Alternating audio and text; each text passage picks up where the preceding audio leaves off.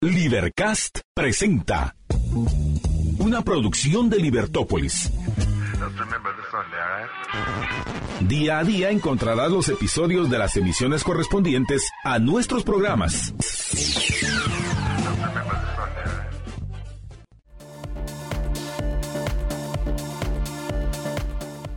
Muy buenos días, muy buenos días a toda nuestra audiencia en una mañana que ya empieza, yo creo que ahora sí ya vamos a empezar a, eh, que, las, uh, que el solito salga más temprano, vamos a, a, verificar esta situación. Hoy, sí, martes 30 de enero, adivine qué día es hoy. Muy importante, ¿qué se celebra hoy? Pues hoy se celebra el Día del Ingeniero. Entonces nuestras felicidades a todos los ingenieros que nos escuchan en todo el territorio nacional eh, cuando son las 6 y 6 de la mañana aquí en Libertópolis AM en la 102.1 FM y en todas las redes sociales en la Libertad la, la, aplicación de la Libertad, Libertad con una T en medio, y en todas nuestras redes sociales como libertopolis.com, en, uh, en, la, en la web, en, en libertopolis.com, en Facebook y en arroba libertopolis en TikTok, Instagram y en todas las otras uh, Twitch, Periscope, etcétera. Bueno, pues uh, hoy muy contento de poder estar aquí con ustedes transmitiendo desde el Watchtower de la Libertad, donde vamos a tener uh, pues eh, comentarios eh, acerca de lo que del acontecer nacional, de las principales noticias que tenemos para este día. Eh, bueno, ayer también se nos olvidaron un par. Um, una de esas noticias importantes que ayer no, no le dimos a usted, que no comentamos, fue esos disturbios eh, de veras uh, eh, deleznables, no sé qué otra forma hay de calificarlos, eh, terribles, eh, preocupantes, de, en la Universidad de San Carlos, o específicamente en la Facultad de Derecho, donde se enfrenta un grupo de encapuchados y otro grupo que no estaba encapuchado, ¿verdad? Y pues al final, bueno, no al final, en, el, en ese primer inicio de esa uh, video que pudimos uh, observar, eh, pues hasta dos de esos encapuchados se, se quitan la máscara, uh, se quitan la capucha y enseñan cuáles son sus, quiénes son, ¿sí? Y hasta dicen, vos que nos estabas amenazando, que nos mandabas a amenazar, la, o, sea, o sea, aquel total descaro y bueno, pues lastimaron a varias personas, eh, entre ellas mujeres. esto es lo que sucede con, cuando... Se le da poder a, la, a, las masas de esa manera eh, y no hay ningún control, ¿verdad? Porque eh, esa mal llamada autonomía universitaria lo único que ha sido es una excusa para eh, pues no someterse al imperio de la ley. Y en Guatemala uno tiene que entender que no hay nadie que deba estar por encima de la ley. Eso, aunque tenga mayoría absoluta en, eh, de votos a nivel nacional, aunque tenga eh, mayoría absoluta en el Congreso, en la Corte Suprema de Justicia, en la Corte de Constitucionalidad, en cualquier lado, en cualquier, en el ejército, en cualquier lugar, si usted tiene mayoría, de todos modos, esa mayoría no le da ningún derecho de poder eh, comportarse como se le da la gana. ¿sí? Y eh, pues en este caso, en la Universidad de San Carlos tampoco, uh, sea del grupo que sea. Y en este caso, pues eh, se alega que el grupo es el grupo que está cercano al eh, pues a, al rector Walter Mazariegos, a este rector que fue electo de una forma que no todos entendemos exactamente qué fue lo que pasó, o más bien eh, no pareciera ser la forma correcta, donde se eliminaron a varias de las unidades de estudio para eh, no tener estos colegios electorales. Usted sabe que la Universidad de San Carlos se elige por colegios electorales que se dividen en tres, en los catedráticos titulares de cada una de las unidades, una misma cantidad de profesionales que estén colegiados en el, prof en el, respectivo colegio profesional que hayan egresado de la Universidad de San Carlos, lo cual yo, eh, aparte, paréntesis, considero que es una equivocación, porque en todo caso debería de ser de todos para porque al final todos pagan impuestos. Y número tres de los estudiantes de cada una de las uh, decanaturas. Y, y, se escogen en, en, colegios electorales es decir que uh, the winner take is, takes it all. Eh, es decir que todos verdad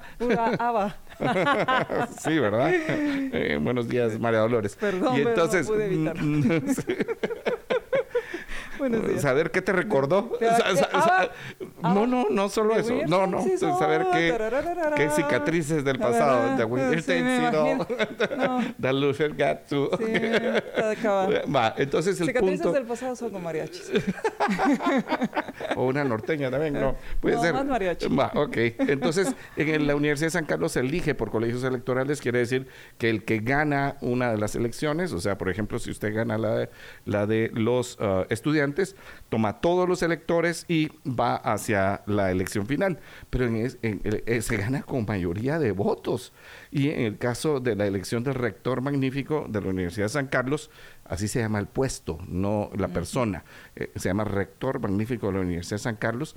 Uh, esta elección donde no hubo mayoría absoluta porque se descalificaron a ciertas unidades de estudio.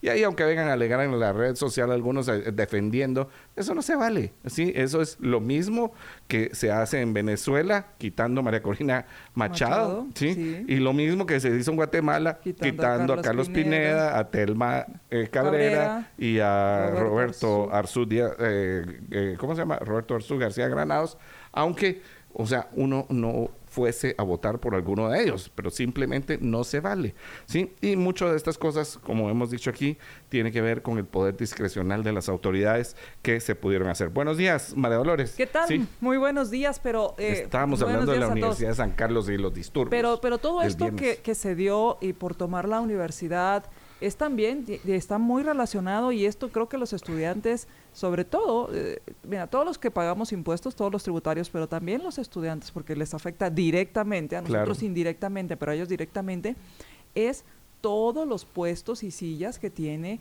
la San Carlos en diferentes i- organizaciones del gobierno. Correcto. Y es por eso que llegar al poder En de la San Carlos. Carlos es apetitoso. Por supuesto. Imagínate que nombran a una, a- solo para que te des, 80. pero solo para que te des una idea, nombran a- al magistrado titular y suplente de la Corte de Constitucionalidad. Por supuesto. Eh, es que eso ya es No, eso es, es- y es, es big una- deal. Sí, ya es bastante. Ya, ya con eso es bastante. No, Sí. no hablemos de, de, de los de, lo demás que los demás puestos que Y- y- tienen. y yo creo que cuando uno hace la pregunta, y esto es importante, cuando uno hace la pregunta de por qué el CACIF tiene cincuenta y pico de sillas, ah, y yo también pregunto, o sea, ¿por qué eh, los sindicatos tienen tantas sillas y por qué la Universidad de San Carlos tiene tantas sillas? O sea, ¿cuál, cuál es el de... El, el- porque la- estamos en un gobierno corporativista. correcto, correcto, estamos en Como hay tanto que repartir, en lugar de limitar la repartición, en lugar de limitar eso que Bueno, ellos quieren repartir, Pero es... Hay tanto que repartir Sí. en el Estado. exacto. Porque las sí. personas... No, no, no, no hablando de riqueza, sino tanto poder. exacto. Hay tanto poder No, concentrado. Y, eso quería eh, acotar, ¿no? Que es tanto lo que hay que se atasquen, ¿sí? Sí, hay tanto entonces, lodo. Que entonces que se atasquen en el que lodo. hay unos que quieren atascarse y otros que les salpiquen menos. Claro, Porque ah, muchas veces también es para minimizar daños. por supuesto. para minimizar las extorsiones, porque eh, se van, se pueden poner creativos de eh, se ponen creativos. se ponen creativos y entonces eh, ahora eh, hay algo que muchas veces también eh, y creo que yo no sé, pero cuando se hacen estas famosas votaciones, muchas veces las votaciones es porque el, te- que el que te dé el mejor lapicero, el que te dé el mejor Claro, la los mejor- mejores almuerzos, la mejor fiesta. la camiseta. Sí, pero, es que, totalmente. pero es que almuerzos ya es demasiado, hasta por un lapicero. Y estás hablando de la élite intelectual. Pero mira, eso pasa cuando, yo, yo no sé si por un lapicero, eso, eso no te podría decir, pero, pero eso solo te refleja la pobreza. Porque te voy a decir, eh, en mi último viaje a Cuba, decía un amigo, porque no voy a volver, porque no voy a volver. Sí, Entonces, eh, una vez que fui a, a Cuba hace muchos años, estaban en esta crisis energética, una de las tantas crisis que tienen, pero en ese momento... En este caso, en este momento era de ener- energética. Sí, e- era energética, más de hambre, más lo que sea. Eh, tú veías a las personas venderse, ¿sí? Por un poco de ropa interior, por unos lápices, o sea, lápices. O sea, cuando uno llega a, a- a- a dimensionar lo que significa, y por supuesto que en, en el, en- en el viaje que íbamos, que fue para un, ah, me recuerdo muy bien, era para un día, fue- justo cuando ah, asesinaron a Jorge Carpio Nicol, hace algunos años, muchos años.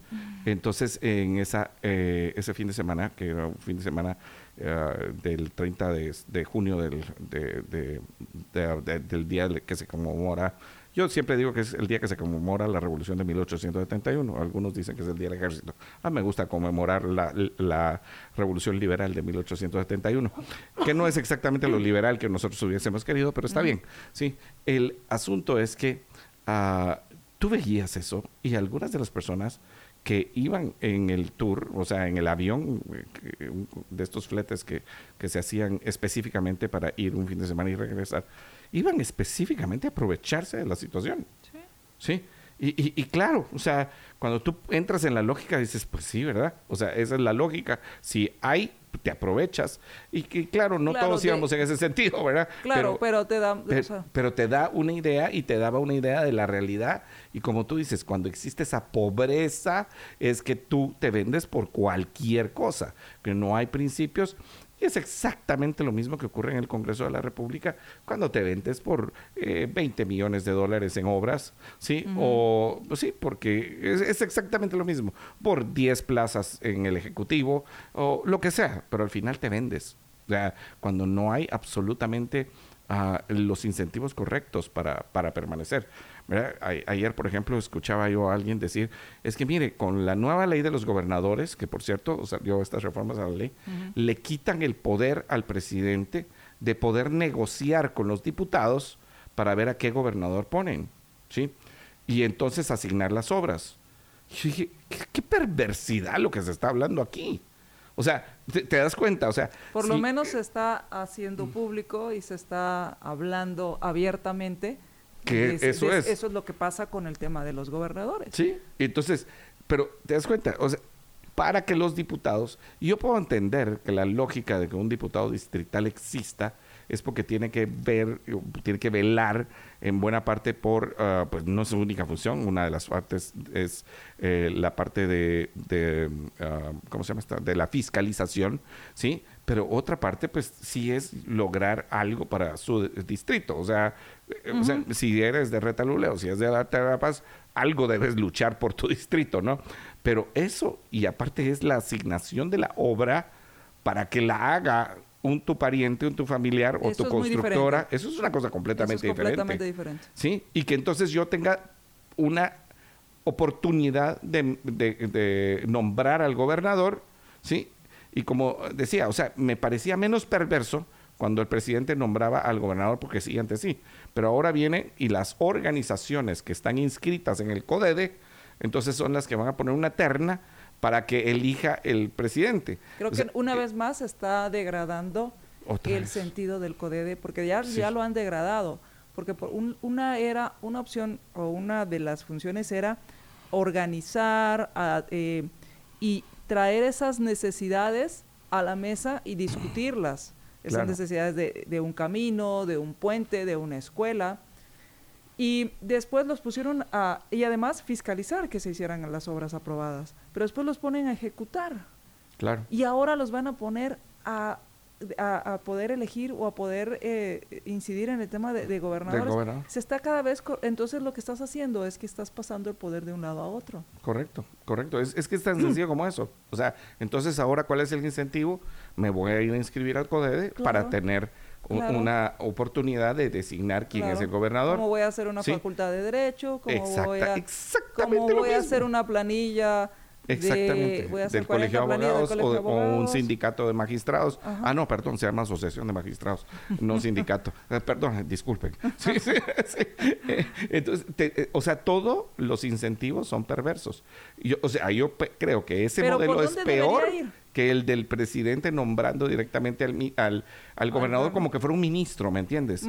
Sí, como que fuera un ministro y bueno, pues, o sea, tú funcionas como un ministro, te quito el día que te portes equivocadamente, pero al final eres el brazo ejecutor del gobierno central, del ejecutivo.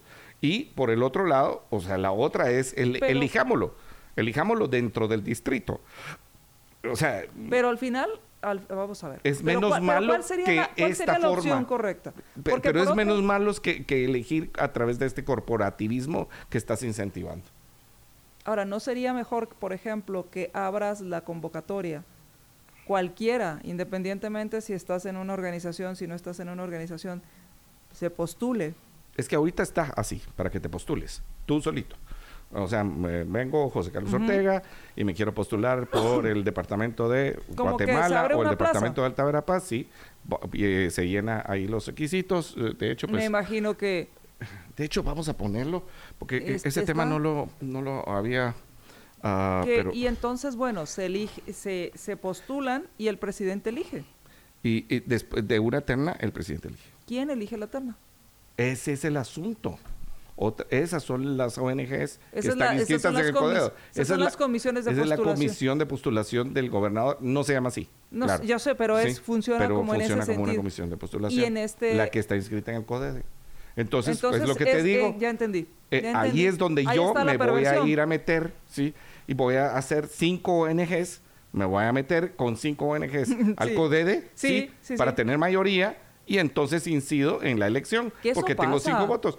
Por supuesto, mire, hay si no... ONGs o sea, ¿usted cree que donde estoy- solo van rotando, ¿verdad? Sí. Ahora tú eres el presidente, luego le toca al siguiente, luego le toca al No, siguiente. y la que los siguiente miras, ONG. y que las mira, exacto, que los Entonces miras son los mismos que cinco, rotan, son los mismos cinco, pero en diferentes puestos. El- es- yo no sé si te conté, eh, eh, no sé si lo conté también aquí, creo que aquí sí lo conté, pero a ti que no estoy seguro que lo haya contado, que eh, cuando estábamos discutiendo las reformas al- a- constitucionales al sector justicia, pues eh, yo iba a las discusiones y en esta de las discusiones estaba parqueando el vehículo, eh, pues me bajo, ¿no? Con todos mis papeles para ver cómo incidíamos y, y todo el asunto bien estudiado.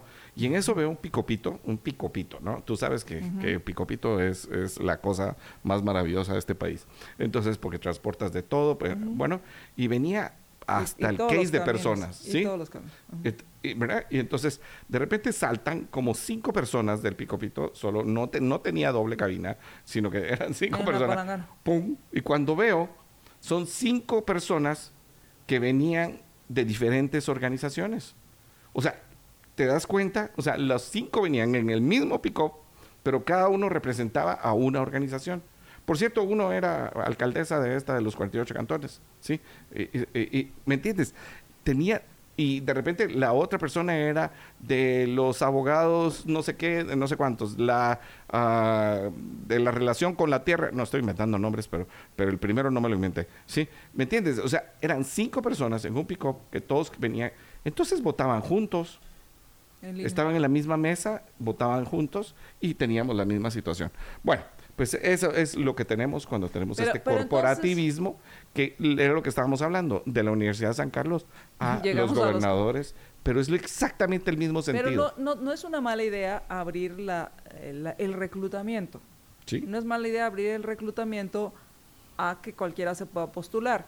El tema aquí es cómo se hace la selección. Porque cuando estás buscando a alguien para un puesto, tiene diferentes etapas. La primera es el reclutamiento, donde consigues el talento para Sí. poder seleccionar de ese talento quienes pasan a la segunda fase y de ahí elegir dentro de esa selección.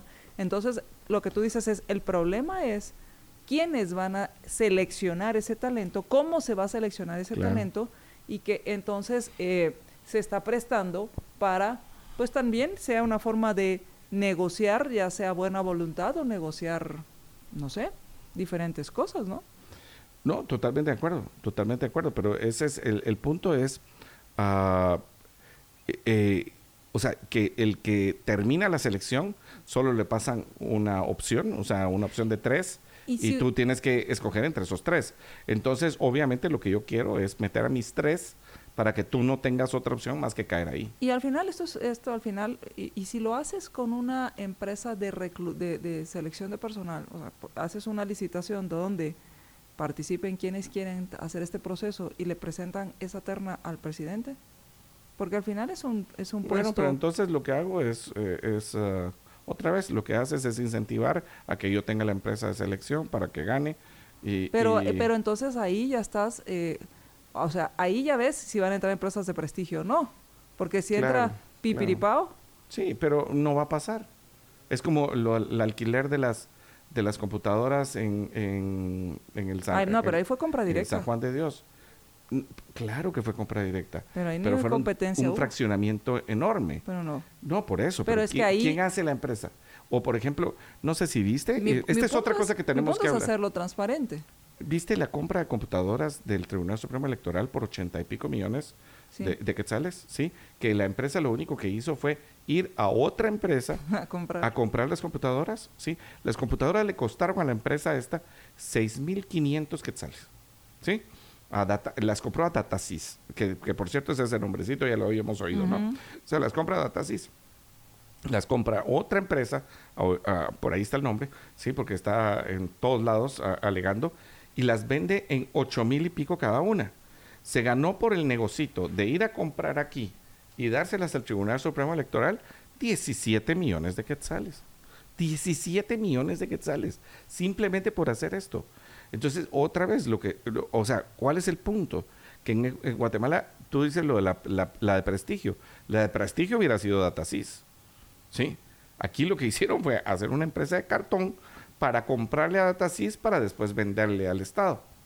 O porque posiblemente Datasys no pueda eh, dar, dar eh, coimas, no pueda dar mordidas, o porque, ya sabes, porque en su sistema, no, sé qué, no se van a arriesgar a que la sociedad anónima la haga. Entonces, eh, hacen otra de cartón. Y no estoy diciendo que este haya sido el caso, simplemente eso es lo que sucede en muchos lados, que hacen una empresa de cartón para que sea la fachada de otro negocio que sí es legal.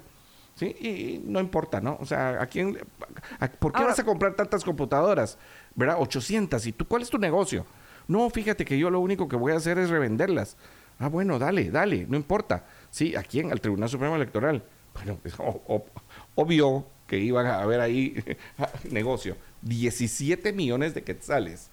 O sea, de extra precio, de sobreprecio el costo de venderlo. Por no, por, no ponerlo a competencia mediante bases de licitación adecuadas. Punto. indefendible, indefendible el Tribunal Supremo Electoral. Y en, pero regresando al tema de los gobernadores, creo que al final también lo que nos lo que creo que caí y, y quiero reconocerlo es que ¿por qué se da o por qué es tan apetecible el puesto de gobernador? ¿Qué es lo que hace un gobernador que sea tan apetecible y que quieras y que quieras y, que quieras incidir y si al final deberían ser los eh, quienes deberían hacer esta elección si es responsabilidad del, presidente porque yo sí entiendo hacerlo un poco más transparente esta este proceso. Entiendo que al final la responsabilidad es del presidente el, la elección y entiendo que es a quien le van a rendir cuentas. Em, es que es su brazo extendido. Exactamente, entonces es, son, es como tener gerentes de, sucursal o gerentes de por área, o sea, tienes gerentes del departamento tal, gerentes son gerentes eh, por cada departamento, si lo quieres ver así. Entonces, em, creo que es una buena discusión, creo que le voy a dar el, no el beneficio, le voy a dar el punto que lo está abriendo a discusión el cómo se elige un gobernador. Y la pregunta es cuáles son los puestos, las funciones que tiene un gobernador, porque han estado muy en el anonimato.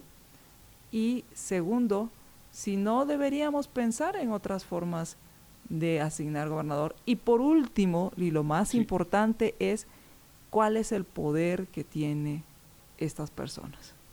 Claro, claro. Que se vuelva apetecible, que esto nos hace llegar también a la USAC, que porque se pelean la... Y, por supuesto, se pelean la rectoría es, eh, esto se ve todavía más, ¿verdad?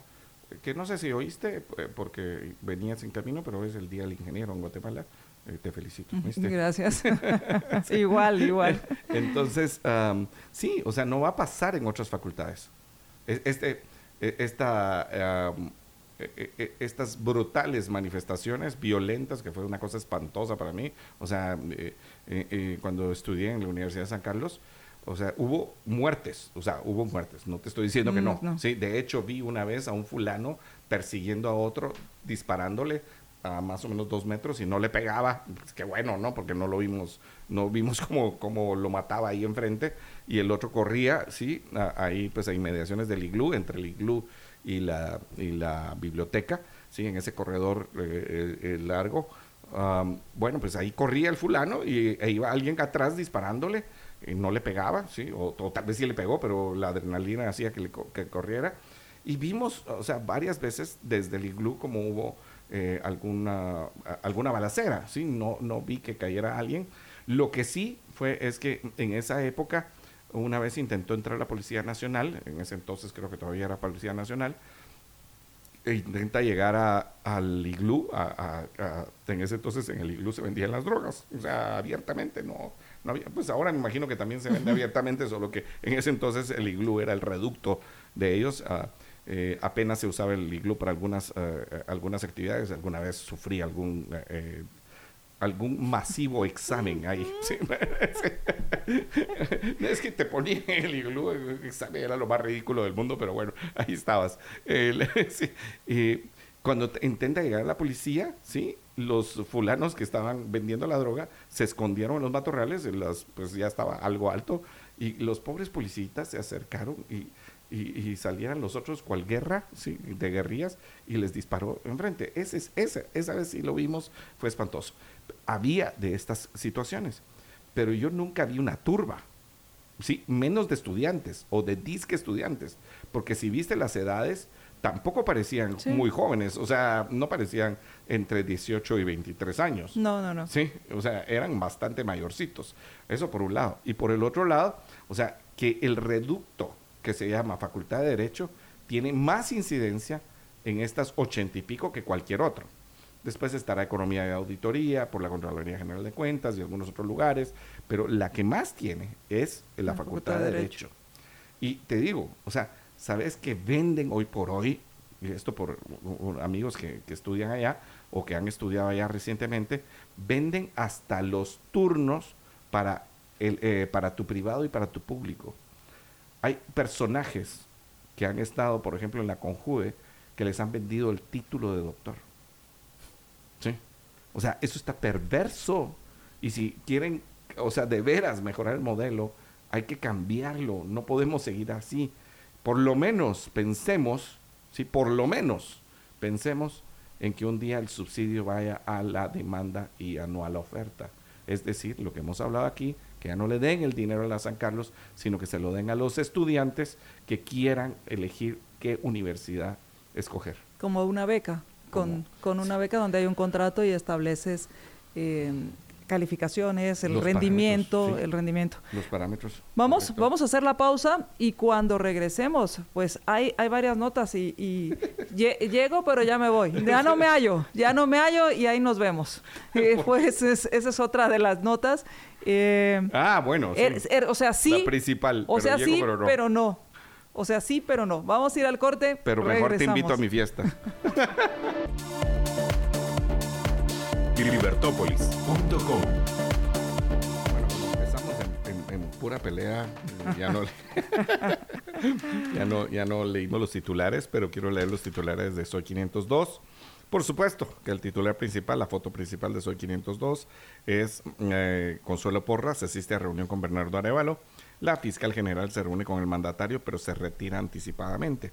Una foto donde se encuentra el presidente de la República, enfrente de donde está la eh, fiscal general Consuelo Porras, saludándola. Ella, por cierto, pues está sentada y él está parado. Eh, que, incumple una norma de protocolo de eh, la presidencia de la República. No estoy diciendo que el, presidente no haya hecho educadamente porque es una dama y él un caballero, sino que no sé si sabías, María Dolores, pero en muchas normas, eh, cuando el presidente está parado, todos deben estar parados, hombres y mujeres.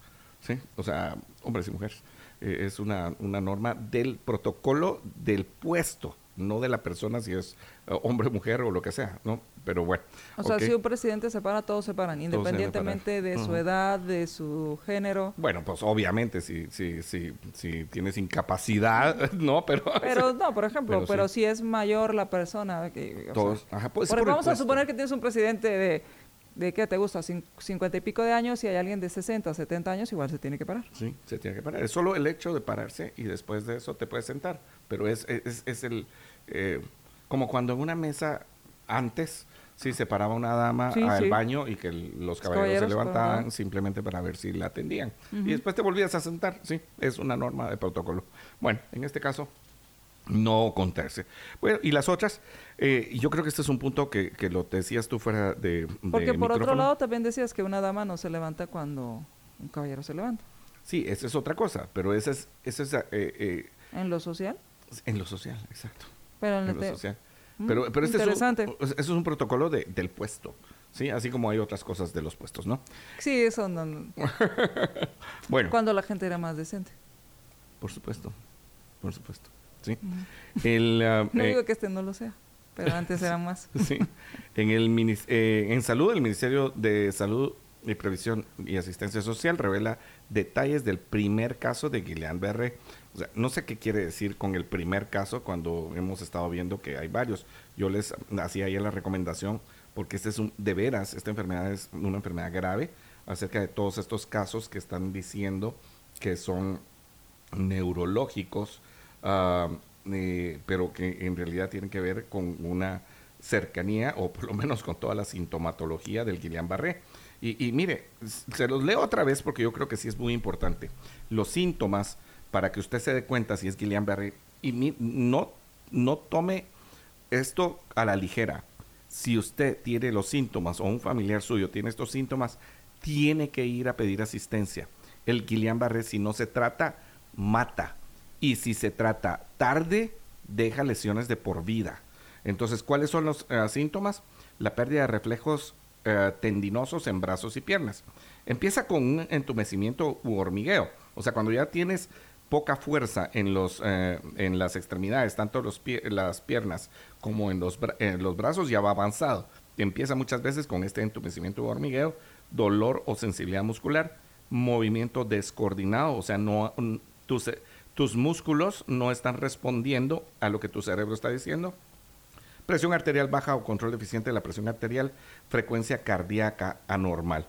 Y de hecho, o sea, de hecho, eh, uno de los síntomas que va avanzando es cuando ya no pueden tragar y entonces los tienen que eh, entubar. Pero eso es cuando ya la, enfermedad ha avanzado. Y es muy importante que usted eh, lleve a la persona o que usted vaya a asistencia cuando empiezan estos síntomas.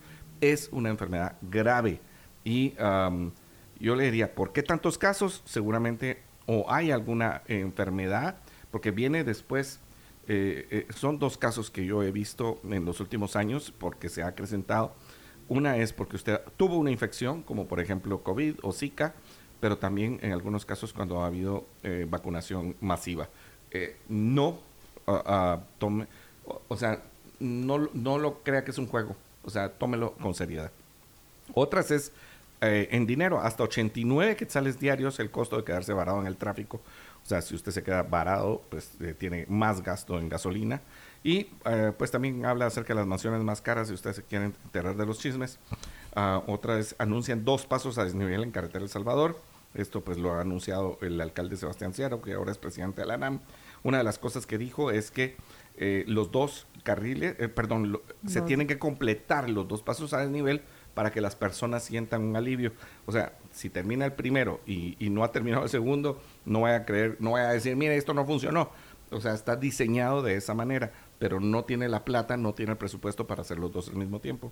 Y también hábitos financieros que debes poner en práctica. Así es, y bueno, ¿qué trae para hoy nuestro diario rápidamente? Pues nuestro diario habla precisamente eh, sobre el tema de los pacientes por Guillain-Barré en estado crítico, eh, 39 casos reportados, 11 aún están hospitalizados, dos de ellos en intensivo y con asistencia respiratoria, que era lo que hablabas que en estos casos investigan la causa. Dentro de ello, pues están investigando si eh, puede ser temas de origen por intoxicación por metales pesados o tóxicos ambientales. Esto es parte de lo que se está investigando en, en las áreas donde ha afectado, donde se han reportado más casos en Zacatepeques, en Cuyotenango, San Bernardino, Samayac, eh, también Sam- eh, en Mazatenango, en Chicacao, San Tomás, Santo Tomás La Unión, San Lorenzo y en San Andrés Villaseca, entre otros eh, lugares. 39 pacientes afectados por esta enfermedad ya diagnosticados. Em, también parte de las notas, en Estados Unidos retorna a 126 guatemaltecos, entre ellos 5 con orden de aprehensión. Esto es parte de las, eh, de las notas que trae para hoy y pues en, una, en un recuadro, Consuelo Porras llega a reunión con presidente y se retira luego. Bueno, y en prensa libre dice fracasa cita de fiscal y gabinete de gobierno. Diez minutos después de comenzar la reunión, Consuelo Porra se retira y alega ilegalidades, al, el mismo argumento que escribe el presidente Arevalo. Eh, por otro lado, ah, en un reencuentro dice, bueno, no, perdón, es parte de la misma nota y está la foto nuevamente donde está el presidente y la fiscal, al fondo el Procurador General de la Nación. Uh, el presidente Bernardo Arevalo y la fiscal general Consuelo Porras se dan la mano con aparente cordialidad. Minutos antes de que empiece cita en Casa Presidencial.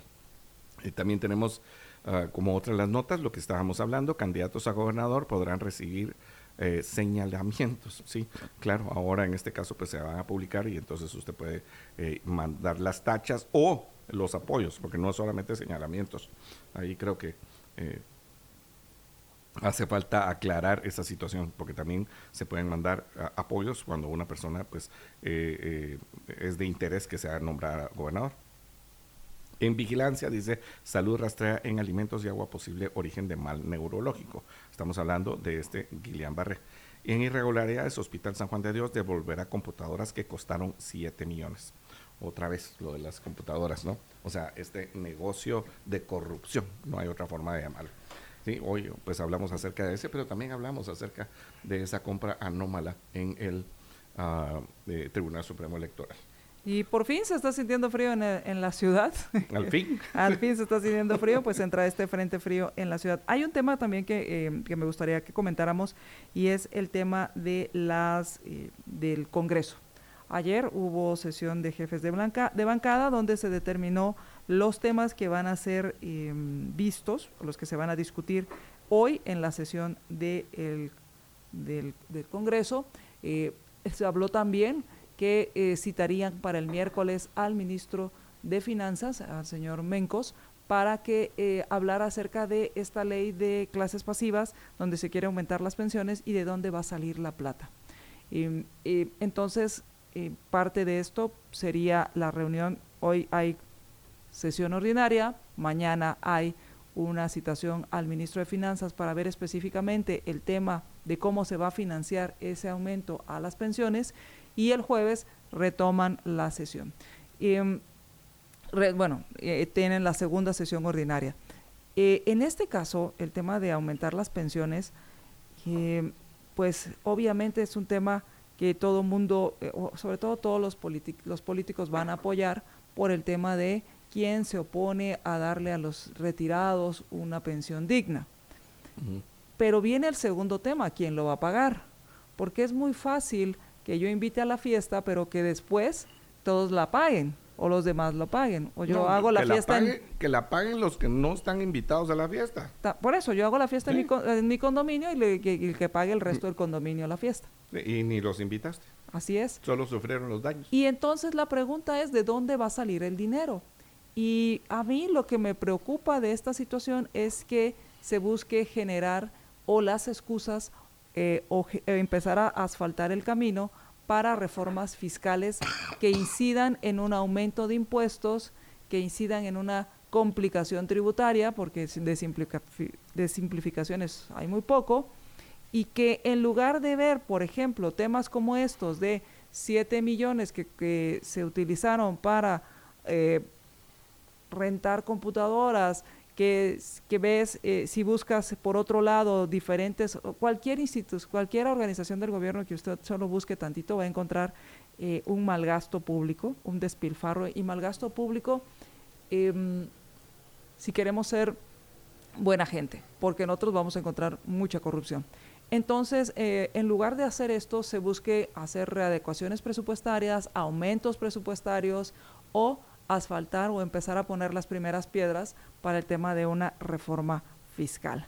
Así que esto eh, me gustaría que pues lo viéramos porque siempre es importante, ojo, no se desentienda de la legislatura, no se desentienda de, los diputados porque el hecho de que usted haya ido a votar y haya elegido diputados no termina ahí, lo que usted hizo fue, no, si lo que usted hizo fue darle un cheque en blanco, tiene usted toda la razón. Después no se queje. Pero si lo que usted hizo fue, señores diputados, ustedes están aquí para fiscalizar, para hacer un contrapeso, entonces hay que asegurarnos que así sea. Sí, bueno, pues sí, la, hablamos ayer acerca de este tema uh, con nuestra invitada Y, habla, decíamos, ¿no? Que uno de los temas es que hoy, ya por hoy por hoy, está subsidiado las pensiones ah, de los ah, trabajadores del Estado, eh, además de los, eh, de los otros, eh, además de los um, otros ah, adultos mayores que están en el, Ministerio de Trabajo y otras dependencias. No sé si sabías, pero la ley de, esta modificación de clases pasivas o sea, no solamente incrementa sustancialmente, sino que, el, que también eh, tiene un asunto importante y es que le quita a los otros ancianitos. O sea, le va a reducir el presupuesto. al programa del de adulto mayor. Trabajo? Sí, exactamente. Ese, fue un, logro de Valdizón, ¿no? Sí, pero... O sea, sea logro o sea eh, otra descomposición de Valdizón. Sí, eh, lo que pretende es aumentarle y eh, es aumentarle a los que ya tienen. Y después de eso es que el ahorro de las pensiones actuales están pagando las pensiones pasadas. O sea, al final es un esquema piramidal per se, o sea, que no es sostenible en el largo plazo no debiera, de, eh, que una de las cosas es que se mantiene porque cada vez hay más empleados públicos, pero que no está creando esa inversión para el futuro, ¿no? O sea, un, un total desastre lo que está pasando, ¿no? Ya hoy en el presupuesto nos cuesta caro a todos los contribuyentes pagarle las pensiones a los trabajadores del Estado, ¿sí? Y encima de todo, pues pretenden esto. Y la otra, el otro punto que es un punto político, sí, netamente político, es tomar una parte del presupuesto, quitarle al presupuesto actual, tal y como está diseñado, con una ley, o sea, nuevamente ponerle otro candado al presupuesto, que lo que hace es maniatarle más las manos al Ejecutivo para no poder desarrollar los programas que tiene previstos. O sea, usted no vaya a creer, ¿sí? Que Felipe Alejos y todos los que están apoyando esta ley es porque lo están haciendo por buena gente. No, lo están haciendo con toda la intención de quedar bien con un grupo ¿sí? Pero también de arruinarle el presupuesto al presidente Arevalo. Y no es que esté yo a favor de que hagan lo que sea con el presupuesto, no. Pero lo que estoy diciendo es que tiene su maldad encima. Tiene su maldad. No, no es así nomás. Claro, entonces para hoy, ¿qué se van a discutir? Bueno, van a haber varios temas. Entre ellos está eh, otro tema muy importante que lo vamos a tratar con nuestro invitado. Son dos temas que vamos a tratar con nuestro invitado. La fiscal que, se, que llegó y que se fue. Eh, quién tiene la razón, eh, y creo que es mucho positivismo jurídico y resulta que una junta es diferente que un consejo, entonces, eh, eh, y, y, entonces es ahí donde a mí me preocupa en cuanto a que cómo nos afecta esta falta de coordinación y esta falta de diálogo entre un fiscal y un presidente. Quíteles el nombre. Piensa en un fiscal y un presidente un fiscal que por un lado está persiguiendo al partido que fue el del presidente electo y por otro lado un presidente que se sintió agredido o, percibió que se estaba impidiendo que tomara posesión. Em, entonces, esta descoordinación o esta falta de diálogo entre ambas eh, organizaciones, Ejecutivo y Ministerio Público, ¿cómo nos afecta a los ciudadanos de a pie? ¿Cómo nos afecta si usted es víctima de algún delito? Eh, de por sí, si usted es víctima de un delito, es que es tanta la, la impunidad que hay en este país que las personas al final tratan de resolver como pueden y quienes son violentos ejercen la violencia porque pues no pasa nada. Y quienes se defienden pues se van a defender porque tampoco pasa nada si acuden a las autoridades. Y eso ese sí es el principal, la principal función de un gobierno y para eso sí pagamos impuestos. Entonces, esto es lo que vamos a tratar con nuestro invitado, esta reunión fallida entre el presidente, porque ahora resulta que la fiscal ahora lo invita. Ya fui, ahora te toca a ti. Y entonces, ¿qué le va a decir? ¿Qué, tamaño? Es, eso, y yo no tengo ni ganas de preguntarle a Héctor, pero seguro se lo vamos a preguntar. Pues es que es, que es parte pero de... decime una cosa, o sea, ¿qué le pasa a esta señora? sea, yo no... O sea, no voy, pero no voy, y cuando voy no me quedo y entonces ahora ven tú para que me digas que no y después te vuelvo a invitar para que llegues y te vayas o cómo es la cosa. Sí. Pues ahora, yo te digo una cosa, o sea, ¿cómo pero va a ser que la fiscal, sí? O sea, no es porque sea la persona, otra vez por los rangos de, de la autoridad. O sea, el presidente se va a ir al, a Gerona a una reunión en el Ministerio Público. O sea, eso es absurdo. Señora fiscal, es absurdo lo que, yo lo que está yo haciendo. mandaría al, al, ministro de Gobernación. Eso es lo que yo dije ayer, desde ayer lo dije. O sea, ¿sabes qué? O sea, bueno, lo puse, ¿no? No sé si viste. Uh, o sea, yo mandaría al ministro de Gobernación. Porque al final también ahí es la coordinación. Sí, y, y, porque ahí es la coordinación, pero que, que, que, que, se deje de pendejadas. Sí, es que de veras, que se deje de pendejadas. ¿Cómo, sí. ¿Cómo le decimos a esto? Bueno, pero bueno, tenemos... Eso es parte de lo que vamos a hablar también las comisiones, porque parte de lo que se va a ver en el Congreso eh, hoy es la distribución de las presidencias de las comisiones de trabajo. ¿Será? Esas comisiones ordinarias de trabajo. ¿Será pues que es, va a es, el, es el quinto punto de estas. Eh, y aquí, pues, uno de los temas es eh, Semilla. Se, Semilla ya es bancada. Yo sigo sin entender si Semilla es bancada o no. Eh, cómo se van a distribuir la joya de la corona. Hay varias joyas y una de ellas, la joya de la corona, es la Comisión de Finanzas y Moneda Pública. ¿Quién la va a presidir? Y tenía entendido que entre la misma alianza estaban disputando esa presidencia dentro de la uh -huh. misma alianza oficialista. No es, sí, señores, eh, Sevilla, a ustedes les corresponde. Eh, y segundo, si Semilla no lo puede presidir, va a buscar a alguien afín, por no decir títere o alguien que puedan manipular. Un, como ahora es cada vez estamos están más modernos, pues tal vez un robot con inteligencia no artificial, sino con arti un robot artificial, quitémosle la inteligencia, eh, para que puedan manejarlo en esta comisión que es donde se reparte todo el lodo. En fin. Uh -huh. eh, por otro lado, pues está el informe circunstanciado del presidente del Banco de Guatemala, el licenciado Álvaro González Ricci, y que es importante también verlo porque el tema de la, de la deuda que se tiene con Banguat por la política monetaria es como, ah, sí, ahí te debo y ahí vemos. Eh, en fin. Y pues está el tema de, en primer debate de la eh, ley de clases pasivas y civiles del Estado. Eso es eh, lo que se tiene planeado para hoy y para mañana.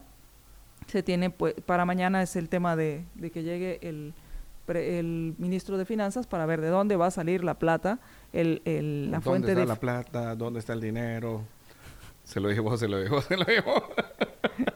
¿Quién? El de turno. el en de fin. turno, sí, sí. En fin. Pero Eh, es que eh, este parece concurso, ¿no? Sí, o sea, como don Francisco. Sí, ¿Dónde está la plata? ¿Dónde está el dinero? Se lo llevó, se lo llevó, se lo llevó. Sí. Deje callada, María Dolores. Ajá. Usted se da cuenta, usted se da cuenta de lo que acabo de lograr. Bueno, sí, es Era- para ver. entonces la pero, pero ¿será que le va a decir, será que les va a decir que sería lo correcto con el escenario que hemos puesto? Ujú. Decirles, mire, ¿sabe qué? No se puede. ¿Y será que va a decir lo mismo para la ley esta que, que pretenden poner para, para la dignificación de la mujer o Ah, para la menstruación digna? Y, y te lo digo porque ¿Quién? ¿Quién, quién va a decir que no es? Este Jonathan Mencos, Pero el ministro. que... Pero si es que estaba pidiendo más plata. Sí, yo sé. O sea, entonces- Por eso, ¿será que lo va a decir? Pero en el caso del adulto mayor, No. o sea, perdón, las clases pasivas, Vas. tendría toda la lógica que dijera, mire, sabe que no se puede. Porque lo que va a hacer es desfinanciar o quitarle presupuesto a los programas que tiene contemplados en movimientos de mía. ¿Sí? O la presidencia. No, lo que va a decir es necesitamos una reforma tributaria. Va, entonces te das cuenta de la estupidez que están logrando por quererle quitar plata. Lo que va a llegar a hacer es a pedir más plata. Sí, hay que hacer una ampliación presupuestaria Exacto. Sí. donde pidamos más préstamos Sí. para que tal vez yo no hago la reforma tributaria, pero la hago después. Sí. O tal vez sí, porque estamos en luna de miel. Aprovechemos. Hacer la, la reforma tributaria, donde van a pagar todos aquellos que ¿Serán nunca han luna de miel o pagado. serán solo amigos con derechos? No lo sé, no lo sé. Yo creo que son solo amigos con de derechos, solo cuando es sumamente conveniente. Sí. Bueno, Claro. tenemos que ir a un corte. Sí, Vaya, sí. vamos entonces al corte. Y, y bueno, fue, le- fue, era ilegal, no era legal.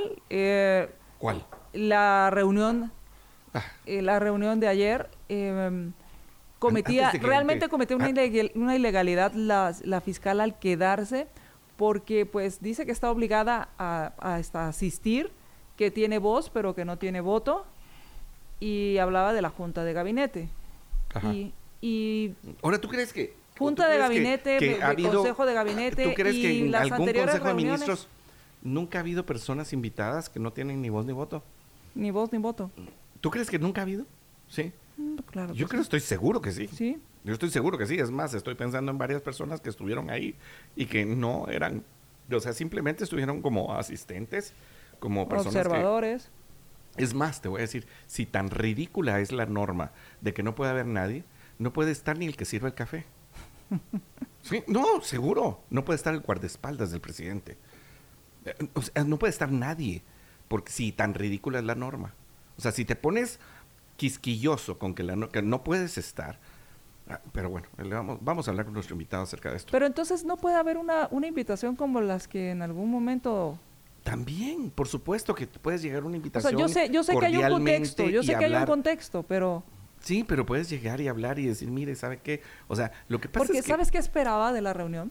¿Sabes qué esperaba? Estilo cuando son eh, invitados en las en las eh, en las audiencias en los en los senados o en, en, el- en Estados Unidos donde el- donde quien es invitado y digo invitado entre comillas porque lo citan y, y lo que hace es la ley fulana no me permite contestar eso me reservo con tal tal porque al final no te no te niegas pero si hay cosas que tra- ah, que pueden convertirse en un delito para ti, cometer Ujú. un delito para ti, pues aduces esa norma y dices que no puedes responder. Por ejemplo, si le hubieran preguntado, eh, mire, ¿cómo está el caso fulano? No puedo responder porque la ley me lo impide.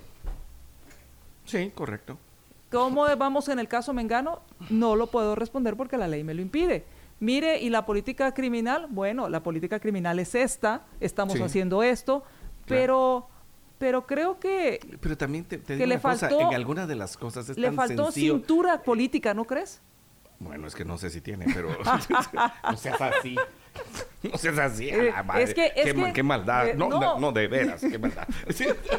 Aquel. Pero es que, sí. Es que, cuan- es que No, estoy de acuerdo contigo. hasta pero es que- a los pero es que boxeadores, mira, si no tienen cintura, les da, les da como en feria. Por ese, supuesto, ese por supuesto. movimiento para esquivar, así ¿Cómo es el para esquivar los usted, golpes. mire usted, usted sí está en la radio, se está perdiendo los Mira, usted sí sabe, cuando le avientan los platos, a ver, no me diga que no. cuando le avientan el zapato, Es- es todo ahí un- sí uno a- Es- es- hasta es contorsionista se convierte. Eh, eh, ¿Cómo se llama la película? Híjole, madre. ¿El Sí. exorcista o qué? No, no, no. ¿Cuál? La de Keanu Reeves. Ah, Matrix. Ma- sí, Matrix. Pura- sí, pura- sí, sí. sí, o sea. Eh, sí. Bueno, te Algo voy a así. decir. No, estoy de acuerdo contigo, pero era muy sencillo llegar y mira, eh, ¿cómo van los casos de los periodistas? Mire, señor presidente, están avanzando. No puedo hablar de los detalles, pero están avanzando. ¿Se están respetando los derechos humanos en el caso de ellos? Sí, se están respetando. A- Aunque no los esté respetando, simplemente tiene que decir lo que ella cree y lo que está haciendo. Ella tiene que justificar. Pero bueno, otra vez tenemos que ir a un corte. Y cuando regresemos, estamos con la entrevista, justamente hablando acerca de este tema. Y yo le recuerdo que para este momento, sí, usted agarre su café y una champurrada de la San Martín. Hay de tres tipos, las gluten free, las integrales con avena y las tradicionales. Encuéntrelas en su San Martín más cercano o pídelos a domicilio en www.sanmartinbakery.com por WhatsApp al 2215 1515, le repito 2215 1515 o a través de pedidos ya Uber Eats o Ugo.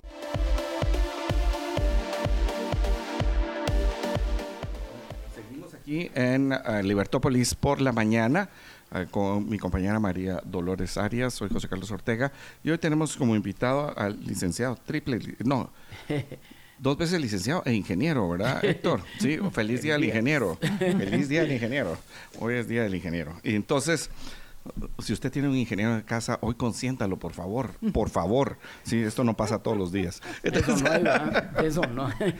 No, un saludo a todos ellos. Lo que no queremos, mire, lo que no queremos los ingenieros es que algún individuo en el Congreso se le vaya a ocurrir poner que es feriado el Día del Ingeniero. Sí, porque ya ves que se inventan cada estupidez no es en el ya. Congreso. ¿Ah? ¿Y no es ya? No. No, pero no hay feriado, no hay asueto, ¿sí? Porque lo, que, pasa hacen es que es no que hay el ingeniero del para agrónomo... ti, pero tal vez para los que trabajan en el gobierno, sí. Ah, ¿verdad? No, ya lo dejé ya callado, lo dejé callado. Ya se da cuenta, eso se llama, se llama venganza, pero hoy lo voy a averiguar. Ok, bueno, pero tenemos con nosotros a Héctor a- a Pérez Rojas para platicar acerca de estos temas, de estas vicisitudes, Héctor, de lo que estamos viviendo, esta, esta tragicomedia. Ah, eso decías tú hace un momento, o sea, ni película de cantinflas, ni de... Ni de No, es- ni- esas- sí. actúan bien.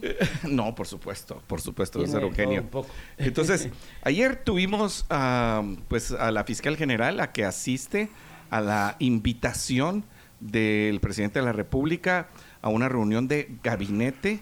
Eh, bueno, eh, ya no recuerdo cómo decía la invitación, de- pero dice, eh, la, la invitación, si no recuerdo, decía gabinete o consejo, tal y como lo establece el artículo cuarto de la ley orgánica del Ministerio Público. Pa- palabras textuales de cómo está redactado. Claro. Y eh, es interesante porque en la ley están las dos figuras. O sea, tanto eh, la de gabinete como la de ministros. No, no, no utiliza la palabra consejo. Eh, bueno, ¿cómo, ¿cómo ves tú el hecho de que la ah, fiscal haya llegado, se haya presentado y que posteriormente a los 10 minutos haya salido de la reunión cuando se establece que es una reunión de Consejo de Ministros? Y posteriormente el presidente, eh, tratando de salvar la cosa, eh, cierra la reunión de Consejo de Ministros y abre una de gabinete, pero ella de todos modos dice, no me puedo quedar porque no fui convocada a través de la ley. Ah, O sea, o sea, perdón, pero... quería.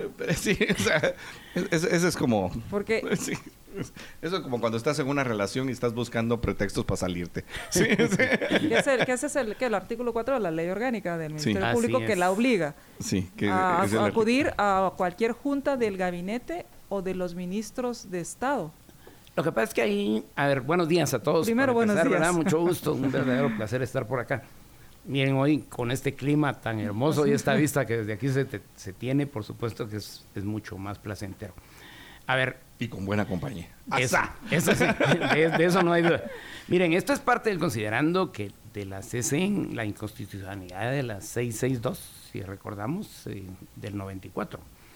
Y ahí lo que, se, lo que se reforma es el artículo 4, que tenía tres párrafos. y, lo, y lo que da es el- las inconstitucionalidades, es la supresión de los, del párrafo 1 y 2, deja vigente el 3.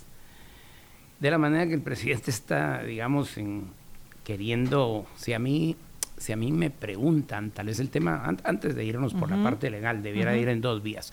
Una, ¿qué es lo que estamos analizando? La parte legal, toral, la parte política, la parte percepcional, la visual de lo que ocu- ocurrió ayer. Y aquí creo que hay dos cosas. Una, da la impresión que el presidente está queriendo encasillar, si esa fuera la palabra a usar, al MP como una entidad autónoma. Y autónoma no lo es. El MP es un auxiliar de la administración pública. Y en funciones autónomas, pero ello no lo hace una entidad autónoma. Tal vez, tal vez me voy a Sí, sí, explicar sí. en ello. Y, y entonces lo que ocurre es que en esas líneas de interpretación, obviamente la fiscal, con un equipo de asesores técnicos y entiendo bastante bien manejados y asesorada, lo que entra es entra en ese cuestionamiento, es si es consejo O es, o es co- con, el tema de la autonomía, a mí me gustaría eh, eh, entender a, a qué se refiere con el tema de autonomía, porque se habla mucho de temas de autonomía, por ejemplo, la USAC habla del tema de la autonomía. ellas están reguladas en la Constitución Política de la República. Y, Y ahí por dice ej- cuáles son los entes autónomos. Y- Federación Y, y la mayoría de los entes autónomos son su deportivas propia- y creen y su además propia autoridad es eh, el- electa entre otro órgano, no Así la, es. no la elige Elige el presidente, presidente. como el caso Ahora- específico de la fiscalía. que la donde- elige dentro de la terna que ya Sí. fue pasada. Pero, por ejemplo, el rector de la. San Carlos o el presidente de la Confederación Deportiva Autónoma de Guatemala es electa por fuera, no, no, no la elige cuando el presidente. Ah, aunque tengan Cuando la dices línea por de fuera, no injerencia es que por el tenido. Ejecutivo. Así es. Exacto. Y aunque hayan tenido la línea de injerencia Ahora- de lo que pasa con el tema de los deportes o lo que pasa con el tema de San La Carlos, Contraloría hoy, General de Cuentas es autónoma. debiese ser. Pero no, y no aparece dentro de ese rango, ¿verdad? Ahora, eh, ¿cómo entonces interpretamos el artículo 3 de esta misma ley orgánica del Ministerio Público donde habla acerca de la autonomía? Y le, leo el texto, dice, el Ministerio Público actuará independientemente por propio impulso y en cumplimiento de las funciones que le atribuyen las leyes sin subordinación a ninguno de los organismos del Estado ni autoridad alguna, salvo lo establecido en esta ley. Y después habla del tema del presupuesto. Pero ahí, si ustedes se dan cuenta, hay, hay dos temas que, que debiesen tratarse. Una es los manejos de ley, ahí estoy seguro que José Carlos va a estar de acuerdo conmigo. Una ley fue interpretada cuatro años antes, son diferentes leyes, ¿verdad? Y de ahí hubo una reforma que se hace al MP profunda en el 2016, que si yo diría es una renovación del proceso de ley en un periodo en el que la exfiscal que estuvo en ese periodo blinda de tal manera el proceso que la hace casi inamovible, que es en lo que estamos metidos hoy. Y en ese entonces eran los mismos entes que hoy de una y otra manera quieren que esa ley vuelva a ser reformada. Los y mismos a ser que reformaron. que, que, reformaron. Los mismos que blindaron el, Ministerio, Público, le, quieren quitar un grado de blindaje. Así es, y tal vez si empezamos a recordar qué es lo que nos ha pasado, y esos son temas de manejo puramente percepcional, pero más políticos dentro de ese tema, es ya veníamos desgastando el concepto de institucionalidad y lo seguimos gastando cada vez más. Cuando hablábamos del tema de institucionalidad, seguimos viendo que hemos desbaratado las entidades del país en ese entonces por darle poderes totales a quien era la fiscal. Sí. quitamos el consejo del Ministerio Público y dejamos una entidad unipersonal. Y entonces el poder que se le dio en ese entonces a quien era la fiscal, que hoy es consecuencia de lo que está pasando con un tema que si lo quisiéramos ver dentro del ámbito de qué es, es, es bastante caprichoso el tema. Eh, aquí ya nos estamos siguiendo a que violadas los términos de interpretación de ley, lo hace el presidente y lo hace la propia fiscal, porque cada quien está queriendo darle un tema de interpretación casístico a cada una de las cosas en las que se ven. Ayer cuando sale la fiscal dice, miren, me voy porque yo no puedo estar en Consejo de Ministros. Y dice, no, pero es que yo ya había dicho que, íbamos a salir y que nos pasábamos, que no o ya se había cerrado la... Así es. Y en la otra, si recordamos en ese término de ley, y, si no me lo recuerdan, es para que se considere una u otra acción, debe publicarse. Y si no es la palabra no publicarse, debe, debe decretarse que esa es la función en la que se va a entrar. Y ahí es donde le da ese término casuístico de interpretación y cada quien sale creyendo y teniendo la razón. Y Pero han ido no puede ser así. Así es, y han ido variando los temas y tal vez aquí para ser muy específico y sarcástico en tema, hoy en la mañana había lo que está pasando en Arabia Saudita con dos equipos, dos personajes del fútbol eh, que son íconos, uno pierde ayer un juego y con el otro va a tener que enfrentarse en estos días. Miren, esos dos personajes, eh, Cristiano y Messi, por muy buenos que sean, lo que necesitan tener es un equipo que los asesore, que los acuerpe, un buen técnico y alguien que les diga cuál es la ruta a seguir y jugar. Allá los tiempos han estado cambiando y las cosas son diferentes, pero aquí lo que debiéramos de tener es de verdad. Presidente de la República, no dudo que los tenga. Yo ayer vi sentada a la fiscal a la par de dos personajes eh, tengo el honor de conocer a ambos, pero uno es quien es hoy el actual Procurador General de la Nación y el otro el señor, el señor que está en COPADE. Ambos abogados con muchísima experiencia, eh, que yo creo que debieran de estar asesorando de mejor manera al presidente y el término es... COPADE, dijiste. Sí, donde está el licenciado Samayo.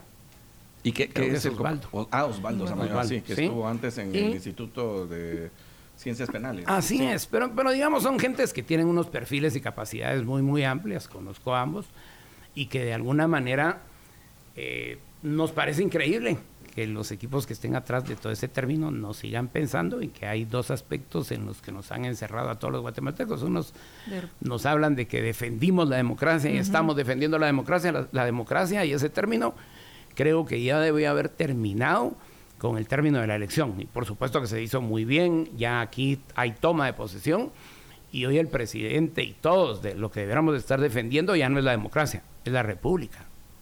Como siempre debimos haber hecho. Así es. Solo quiero, antes de, continuar uh, preguntándote, Héctor, eh, alguien, un amigo eh, que tú también conoces, nos dice autonomía, patrimonio propio y el MP no lo tiene. Así es. Eh, la otra es eligen sus propias autoridades y el MP no. Tiene personalidad jurídica, jurídica propia y el MP no la tiene. Así es. Solamente así. O sea, son tres, ah, tres cosas para... Que deberían cumplirse. deberían, ¿Y entonces qué haces con este artículo? Ahora, así es. Entonces, ¿qué haces con este artículo? Pero es que dice que es autonomía funcional. Así es. Autonomía funcional es otra cosa. Es, sí para que yo funcione, soy autónomo, pero no soy, o sea, pero en otras cosas dependo. Ahora, mira, Héctor, o sea, eh, se le convoca, según el artículo 4, dice el presidente, pues la manda a citar, hable un consejo de ministros, la ley no dice acerca, uh, el artículo 4 no dice eh, que, le sea, que sea invitada a un consejo de ministros, pero dice gabinete Junta. Junta de gabinete o, junta de ministros. O, ministros, porque no dice la palabra junta, otra vez. Ministros de Estado. O ministros. de los ministros. A la madre. Eh, es que miren, en la ley orgánica del MP, que es del año 94, ojo a esto, porque eso, de verdad para mí es un tema importante. Del 94, en el artículo 4, habla de junta de gabinete o de los ministros. Entonces, ¿quién define que es junta de gabinete? Junta de ministros. Ajá. Pues la ley del organismo ejecutivo y fue emitida cuatro años después. Ajá. ¿Y, qué, esa es la ley del organismo ejecutivo que define los conceptos de Consejo de Ministros, quienes lo integran y sus competencias. Y no cabe nadie, ni la fiscal general. Y los gabinetes específicos, además el MP por ley integra otras interinstituciones. De coordinación. Ajá, de términos de coordinación. Y ahí y ahí, digamos, son interinstitucionales, ¿verdad? En donde hay autoridades del Ejecutivo, del OJ, entre otras, pero no hacer chapuces a la ley del MP otra vez. Vamos a meternos. No, no, eso, eso, seguro que es lo peor que podría pasarnos. Sí, pero entonces si hay opciones para invitar a la. O sea, es que la pregunta es. Es que hay un tema que, que, a mí en lo personal me preocupa mucho y que creo que a todos debería preocuparnos, es el tema de esa falta de diálogo y falta de coordinación entre Ministerio Público y Ejecutivo. Miren, ese ha, sido, ese ha sido el problema del país desde hace muchísimo tiempo. Yo no digo que se amen, por lo menos que se hablen. Yo inclusive lo decía desde los ámbitos en, épocas de campaña y en términos de aspecto puramente políticos. Aquí podemos ser alguien muy de izquierda, alguien muy de derecha y alguien muy en medio. El término es que si el del lado izquierdo somata la mesa, lo vas a matar el de la derecha y el del centro también. Entonces encontrar un punto de encuentro bajo el cual empiece a ver esa parte mínima a la que tú haces alusión, que debiera de ser, miren, ¿cuándo nos vamos a poner de acuerdo?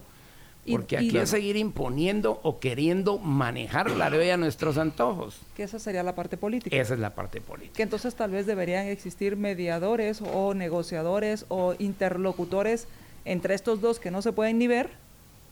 Si alguien, si alguien le ha dado seguimiento a algunos de los comentarios que he hecho desde, desde hace muchísimo rato, inclusive lo he hecho a gente del equipo del gobierno, eh, no a gente del otro lado, porque eso no se puede hacer, pero les he dicho que lo que necesitaban era equipos que los ayudaran a minear, a cabildear y a lograr consensos. Después de que se ha venido un término dañado y de proceso, siguiendo esa narrativa que ustedes pusieron de la relación personal, si ya tenés diferencias con, si este fuera un término de pareja, si hay diferencias en la pareja, tiene que haber alguien que como cuando se va a divorciar, miren, hay una junta de conciliación antes, a ver, miren, hay una forma que se pongan de acuerdo, y en algunos de los casos sí se consigue. Entonces ahora el término aquí es, es que alguien debe empezar a dejar las polarizaciones y debiera de empezar a, ver algo más importante. Dentro del disenso y el consenso hay un arco increíblemente amplio que es en el que se deberá empezar a trabajar. Pero también podríamos pensar que hay toda una estrategia, vamos a suponer, que también hay toda una estrategia de debilitar ambas partes y ver quién se debilita más no sé, porque por un lado no olvidemos que el partido Semilla está siendo investigado por su conformación. Em, también no olvidemos que em, existen señalamientos hacia la fiscal con respecto a que no ha sido una persecución de la verdad de forma imparcial, sino que no ha habido una persecución de temas emblemáticos en el gobierno de Yamatei. Eh, eh, entonces, no es buscar, por un lado, yo debilito al presidente para poder sustentar un caso y yo debilito a la fiscal para que no tenga sustento el caso, por lo menos eh, mediáticamente. Sí, yo de alguna manera creo que hay una palabra que, que debiera emplearse aquí y es madurez. Si algo nos ha estado faltando dentro de esto es... Que todo el mundo es adolescente. pero es exactamente lo mismo y miren, así, así como nos ha tocado enfrentar un proceso que fue tortuoso, complicado, pero que al final de cuentas concluyó y ahí tenemos autoridades que ya están fungiendo. Términos como lo que está pasando en la USAC, con ese término de agresiones, de alguna manera algún lugar en esto tiene que encontrar algún punto de encuentro y no es porque yo creía que el otro usurpó, pasó esto, pasó lo otro. Resulta que esa misma palabra ya la usan algunos para definir al presidente de la República. Y lo mismo está pasando en el Congreso de la República. O sea, no podemos seguir imponiendo porque alguien nos dio validez a través del voto acciones y disposiciones que no sean las que la ley nos manda.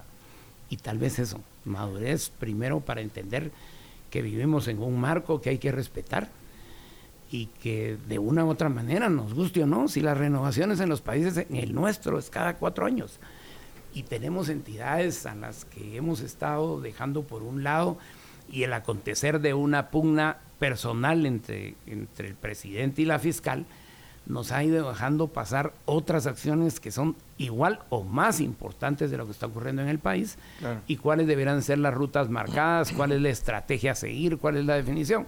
Por supuesto, cuando alguien me pregunta, sí, es que el término es muy perceptible, no, van 15 días del nuevo gobierno, y creo que el nuevo gobierno tiene la posibilidad y la oportunidad de venir y plantear que lo que se nos va a presentar para el resto del periodo en el que, para el que fueron electos nos dé la posibilidad de tener lo que ellos dicen, un concepto nuevo de hacer política y una forma nueva de hacer política. Pero lo que queremos tener es clara cuál es la hoja de ruta, cuál es la estrategia y si hay contingencias, cómo se van a manejar. Pero, pero el país sigue inmerso dentro de cosas que siguen siendo la problemática del día a día para los guatemaltecas.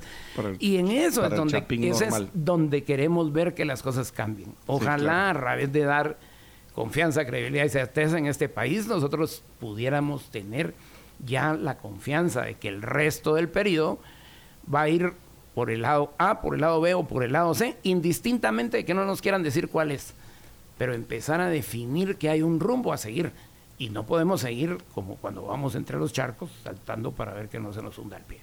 Héctor, mira, yo, yo tengo, ah, o sea, ok, estamos en este asunto porque este fue, nos caímos mal, mal nos caímos mal desde el principio. Este, aquí no ha habido luna de miel, aquí no ha habido, o sea, ni siquiera acercamiento. Entre el, presidente y la fiscal. Y la fiscal, específicamente. Ya me iba a preparar, ya me estaba preocupando. Ah, es conmigo, dije, bueno, entonces, de aquí está muy alto, por si me quieren empujar. Sí, sí peor cuando, cuando hay ideas aquí de que se tiran los platos, que no sé quién la mencionó en el Aquí no hemos aprendido a hacer Matrix, menos en este 19 piso. Pero bueno, eh, mira, tenemos, ah, aquí no hubo luna de miel, aquí no hubo nada. En realidad, pues el conflicto está dado desde hace días. Ah, independientemente de si hay o no razón en el Ministerio Público eh, pues hay indicios en, la conformación del partido político, algunas persecuciones, o sea, ya existe esta desaveniencia. Bueno, entonces, y, tenemos las leyes, y como tú dices, las reformas, ah, la reforma de 2016, que fue catastrófica para el Ministerio Público, otra vez para todos aquellos que defendemos la República, eh, lo señalamos en su momento, porque dijimos, mire, esta va a ser una equivocación espantosa, están blindando, no va a haber pesos y contrapesos. Esa es eh, la parte. ¿Sí? Entonces, eh, estamos mal, ¿sí? Y como punto siguiente, eh, tenemos ahorita este devenir de asuntos, ¿no? Encima de todo, el presidente tiene ah, una promesa de campaña que ya ayer, por cierto, salían algunos memes. ¿Le va a pedir la renuncia, sí o no? Bueno, fueron parte de las preguntas en, el, en la conferencia. Y eh, fueron muy insistentes los periodistas. Sí, Y, bueno, y entonces insiste, se insiste con esto, pero me quiero ir a la parte ah, ah, funcional. O sea, manda la carta el presidente primero de invitación, mire, no puedo ir porque no, o sea, claro que podía ir. Claro que podía ir a una reunión Sí, como las que hizo con eh, el presidente Yamatei y, acercarse y platicar y simplemente platicar, sí, aunque nos caigamos mal, o sea, simplemente platicar. diferentes. Me tomo un café contigo, qué sé yo, va, ok, no, tengo que ir con una cita. Bueno, entonces citan en la invitación tal cual y entonces se abre Consejo de Ministros y como tú dices, pero eh, Héctor, o sea, yo puedo entender que tú puedas decir que tú no perteneces al Consejo de Ministros, pero en el Consejo de Ministros ha habido más persa- personas. Claro. O sea, hay secretarios de Estado que, que no son ministros, eh, eh, ha, ha habido primeras damas, Claro. específicamente, sí, específicamente, sí, ha habido, eh, eh, ha, ha habido novios del presidente, sí, que han estado en el Consejo de Ministros, o novio, por lo menos, sí, sí, no sé si novios, pero novio, o sea, y ha O habido novio. otras personas No vio que invitadas. ¿No vio la mulás que estaba haciendo o qué? Entonces, o sea, ha habido otras personas que se mantienen en el Consejo de Ministros. Decía, si tan fuerte es la ley, ni siquiera debería haber el señor del café. ¿Sí? ¿Me- ¿Me entendés? O sea, ni siquiera Sí, la sí, seguridad. total. O sea, es una excusa el retirarse de esa manera. eh, y, por- y- y realmente tiene que haber esta invitación a través del diario de Centroamérica para invitar, a- o sea, y cada vez que haya una reunión tiene que salir publicada en el diario de Centroamérica o es solamente una excusa en este momento de un pleito de muchachitos. o se está blindando para no ser acusada de haber cometido una falta. Sí. Miren, aquí, aquí tal vez hay, dos contextos. Miren, primero ya se venía en términos de posiciones encontradas desde hace más allá de seis meses, el término de que si él llegaba igual iba a pedir, Iba a pedir la renuncia. renuncia y que el término, o sea, aquí yo sigo diciendo, no ha existido un término de mediación que sea realmente importante y cuando se llegó, yo ayer en la mañana cuando veo el aviso de que iba a presentarse, lo primero que pensé, a Dios gracias, lograron un acuerdo que es bajo lo primero que se tiene que hacer. Eh, la otra, claro, los contextos son diferentes a las posiciones en las que llegó a platicar con los últimos dos presidentes, la fiscal. Eh, aquí venía un tema de amenaza, un tema de percibimiento y todo lo demás. Pero en la otra, o le bajamos de verdad el volumen a ese término. Y yo tengo un amigo, un ex embajador alemán aquí en Guatemala. Eh, de hecho, voy a, a saludarle al ex embajador Klaus.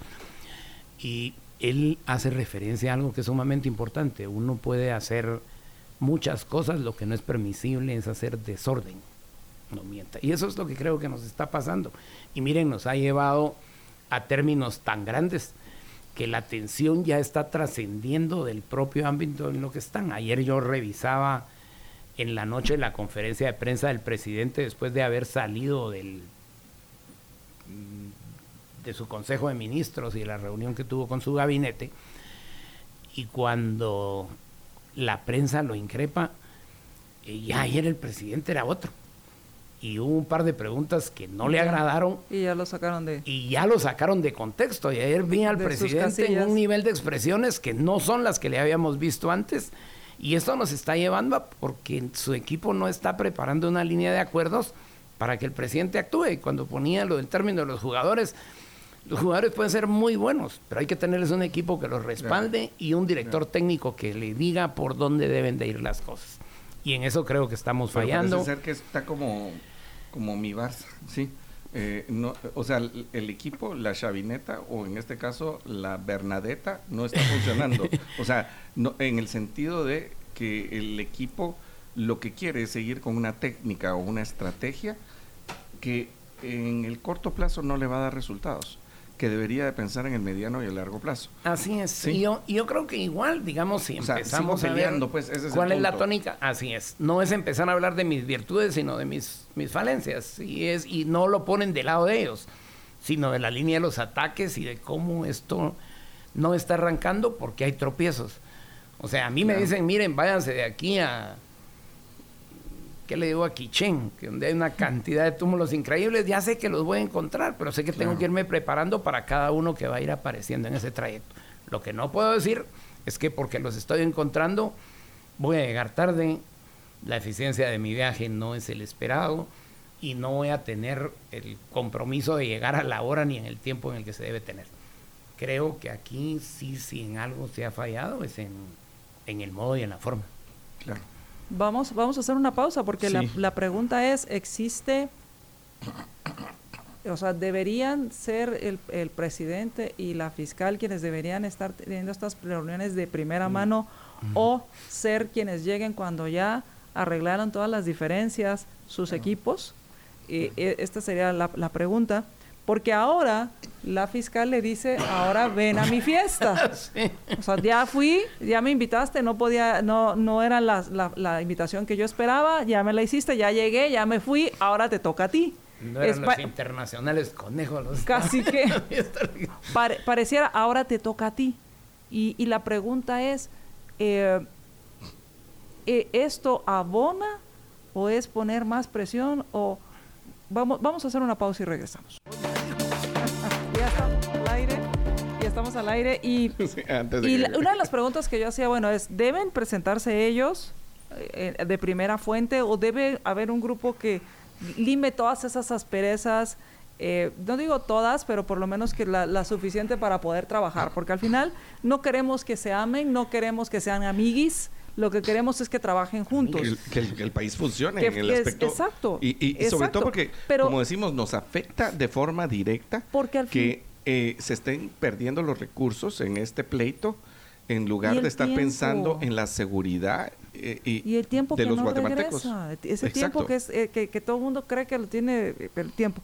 Y la, y la pregunta que les hacía, y que hacía antes era si cuando tú decías de si eh, Consuelo Porras debió haber sido más eh, consecuente o más accesible, también la pregunta que me, me hice fue, ¿será que la señora tiene tanta desconfianza que cualquier paso en falso que ella dé también puede ir en su contra como al Bernardo Arevalo también tiene tanta desconfianza es. de ella que va a buscar la forma de eh, que ella dé un paso en paso o de cuidar todas las formas para eh, eh, protegerse eh, y trabajar desde la desconfianza. Y esto, eh, no, como insisto, no quiero que sean amiguis, solo quiero que puedan trabajar y lograr los objetivos.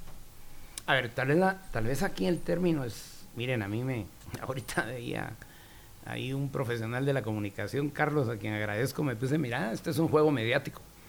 Y de verdad, están apostando a que la gente crea que, que participar es participar viendo la posición de uno o la del otro. Y tu pregunta es clarísima. ¿Qué es lo que quieren? Quieren que creamos, eh, primero, que cada quien está del lado de lo correcto y creo que ambos tienen alguna parte de razón dentro de este juego. Pero cuando tú hablas de que tienen una parte de razón, Es cuando estás diciendo una parte de razón, es. también estás diciendo que tienen una, Una parte, que no tienen Así la razón. Y, el- y Y, el- y y yo la- veo que los dos están siendo desgastados. Y la pregunta que nos hacía María Dolores es la, es la- es la más importante. ¿Bajo qué están? Bajo un tema de temerosidad. Nadie quiere salir dando motivo para que el otro pueda inculparlo por un término de ley en el cual se incurrió. Aquí la pregunta es efectivamente si la señora se levantó de ahí, si no lo hubiera hecho, hubieran podido proceder en contra de ella o, o cualquiera de las dos. Miren, y por eso sigo insistiendo, el término más allá de ser mediático, de ser un tema de percepción, de ser a dónde va, es un tema de madurez. El presidente ya no es candidato, ya no es un activista y puede y debe actuar como presidente. Yo creo que él ya debiera de salirse de ese tema. Ese ya no es el de él.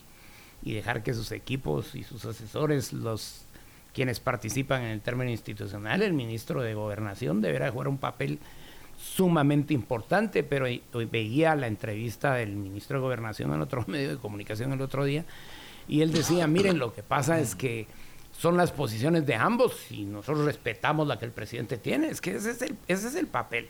No nos están poniendo a que nos peguemos de uno o del otro lado. El término aquí es, ya ni siquiera miren, ¿quién tiene la razón? Señores, apártense de ese juego personal, señor presidente, señora fiscal, y dediquen que sean otros los actores que se metan en ese tema y empiecen a decirnos a los guatemaltecos que tienen una ruta a definirnos, empiecen a actuar como lo que se es. Quisiéramos tener a un Bernardo Alévaros planteándose como un estadista y alguien que nos está diciendo que la república va a funcionar porque ese es el proceso a seguir. Y ahora la invitación. Sí, e- ¿Qué ese va a Y ¿Qué va a término. Y de repente salgo de ahí, sí, no me quedo a la fiesta, no Sí. tomo, no tomo No, agua tomo. no tomo agua de canela, no tomo nada, salgo, salgo diciendo que no, que, que la invitación era, pero que no era. Eh, o sea, que no me Que me dijeron. invitaron a un cumple y resultó ser bautizo. Sí, algo así. Así Algo así. sí. O, Sí. que, o que Ujú. me dijeron que era de traje formal y que si todos estaban en jeans, una cosa así, ¿no? Eh, o, o lo que sea, no importa, ¿sí? No cumplía con lo que me dijeron que era. Entonces, que ella sabía que era, pero Sí, independientemente de eso, sí, o sea, llegó, eh, como quien dice, llego, am, pero después sale en la tarde la invitación al revés, ¿sí? O sea, Como la invitación al revés. Entonces, O sea, sí, de alguna que- manera que ya no es el presidente, ella ya es la ahora- fiscal, ahora es la fiscal ahora- quien invita, em, o sea, en vez de decir, mire, voy a llegar eh, eh, cordialmente y O- voy a llegar a hablar. No, sí dice, mire, lléguese a Gerona, sí, lléguese a mi Sí, casa. sí, Sí, llegue- o sea, eh, eh, en mi casa, sí, yo lo invito y, o sea, si vamos otra vez a los asuntos legales, estoy seguro que no hay una, una opción de que el presidente, eh, eh, o sea, legalmente no existe la figura donde él pueda llegar al Ministerio Público y Nah. entonces perdería la autonomía, el solo hecho de que esté.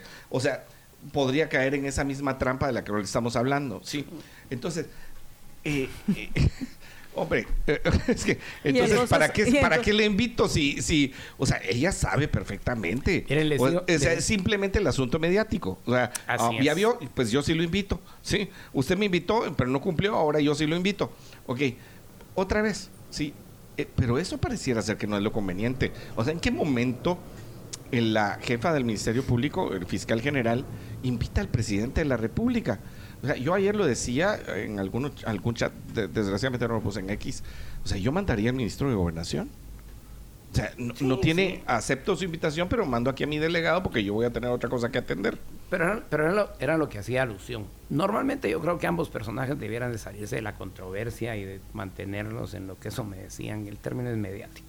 Aquí ya la polarización debiera determinar ese, esa confrontación si ambos, no solo el presidente por mandato constitucional es quien representa la unidad del, del país, Que por cierto, así es que lo invita, ¿verdad? Mire, la- usted cómo es la unidad nacional, venga. sino, sino, sino la fiscal, la fiscal debiera, debiera ya no representa la unidad, representa la investigación, pero ambos debieran de doblegar ese tema y empezar a ceder esa línea de espacios. En algunos de los planes de ejecución, especialmente en las empresas, el gerente no es bueno porque sepa hacer 100 cosas, es porque delega la forma en la que se logra manejar y hacer. Y eso genera que las empresas o las entidades empiecen a ser eficientes, productivas y totalmente diferentes. Normalmente aquí queremos seguir haciendo lo mismo que yo cuestionaba al expresidente de la República. Los niveles de, la, de personalidad de cada uno son tan altos que si se les invitaba a un velorio hubieran querido ser el muerto, pues, o sea, no era, no era tal, no es tal el tema de, decir hacia dónde voy, es, es el protagonismo y esa parte del protagonismo y el antagonismo de alguna manera debiera determinar y habríamos de abrir espacio a otros ámbitos de comunicación y a entender que lo que tenemos es un equipo de gobierno que tiene que hacer las funciones en ambas vías. Una es desde la posición del Ejecutivo y por supuesto, yo creo que una actitud de mejor planteamiento de la señora fiscal y los guatemaltecos lo que esperamos es tener soluciones a las cosas, no confrontaciones. Y mientras Claro. tanto perdemos la oportunidad de revisar y de hacer análisis o de ver temas más profundos como el tema de a quién le quién rinde a quién le rinde cuentas la, la fiscal, Sí. qué sucedería si hay alguna inconformidad con el actuar de cualquier fiscal y, y no hablo solo de esta fiscal porque si a esas vamos ah, hubo otras fis- otros fiscales y fiscales Un montón. que Ujú. Un montón, su porque- actuar dejó mucho que, que desear y dónde está el contrapeso para esa autonomía de, una, de un fiscal general. Eh, y eso Desde es lo que, que, se discutió esa reforma, eh, Fue un María error. Dolores, fue, obviamente esta última reforma fue específicamente para darle más poder a una persona. Otra vez, no, no es por y el nombre, nuevamente se está no es el discutiendo nombre, Sí. quitarle poder es- a una Así persona. es. Ahora es Así es. quitarle poder. Pero antes de eso, la reforma anterior, de la, la cual fue declarada La 94. inconstitucional, sí, en el 94, Ujú. estás ah, diciendo que ah, era porque ya había la discusión. O sea, de a quién le rinde cuentas. O sea, ¿cómo haces para cumplir con el artículo constitucional y la última oración que por cierto, Héctor, esta es una parte importante, o sea, dice, podrá remover a la fiscal general con causa debidamente justificada. Eso ya no existe. Eso lo quitar. esta quita, eh, eh, o sea, pero te das cuenta que eliminaron una oración de la Constitución, sin reforma constitucional. Claro. Sí, entonces tampoco está bien. O sea, haber eliminado una parte. Eh, pero bueno, Miren, eh, pero, pero tal vez ahí sí, recordamos Ahora, el punto cuál es, debería de ser, porque María Dolores dice, o sea, en vez de estar hablando de lo que debería de ser, independientemente de quién está en la CIA, hablamos de, fiscal, los estamos hablando de los problemitas, ¿sí? Total. O sea, aquí, ¿cuál debería de ser? Porque la idea del consejo que estaba para calificar esa causa debidamente justificada no era tan mala. O sea, ¿cuál debe ser el deber ser de esa reforma que se está planteando para la ley orgánica del Ministerio Público. A ver, yo tal vez quisiera remontarme a algo de lo que ocurrió para hacer estos niveles de reforma del 2016. Si recordamos, aunque hoy, hoy vemos que fue y cometimos un error todos los guatemaltecos, porque a la larga fue el haberlo aceptado, era, era una reforma que se hizo primero casi que se, que se llegó a imponer al Congreso de la República, pero que tenía actores y colaboradores casi como los que hoy nos ayudaron a defender lo que se ha llamado la democracia. Era comunidad internacional, fueron ONGs, fue sociedad civil, fueron tanques de pensamiento y por supuesto hubo todo un conglomerado que se puso de acuerdo para que ese nivel de reformas se dieran y pasaran. Hoy deberíamos estar haciendo exactamente lo mismo. ¿Se refiere a las del, 16? protagonismo, las del 16. Ah, y si salimos otra vez del antagonismo y el protagonismo en el que nos tienen metidos tanto el presidente como la fiscal, los guatemaltecos deberíamos ya estar pensando en acciones diferentes y en condiciones diferentes para empezar a ver los problemas. Y tal vez el problema ya lo conocemos y lo entendemos. Ahora es, ¿cómo salimos de ahí? Si el problema no es seguir metido en él. Miren, para seguir metidos en ello, ahí ya nos tienen, a mucha de la gente nos, nos, nos agotó y cansó un proceso de seis meses de transición que nunca se llevó a cabo dentro de lo que hubiéramos esperado que se diera.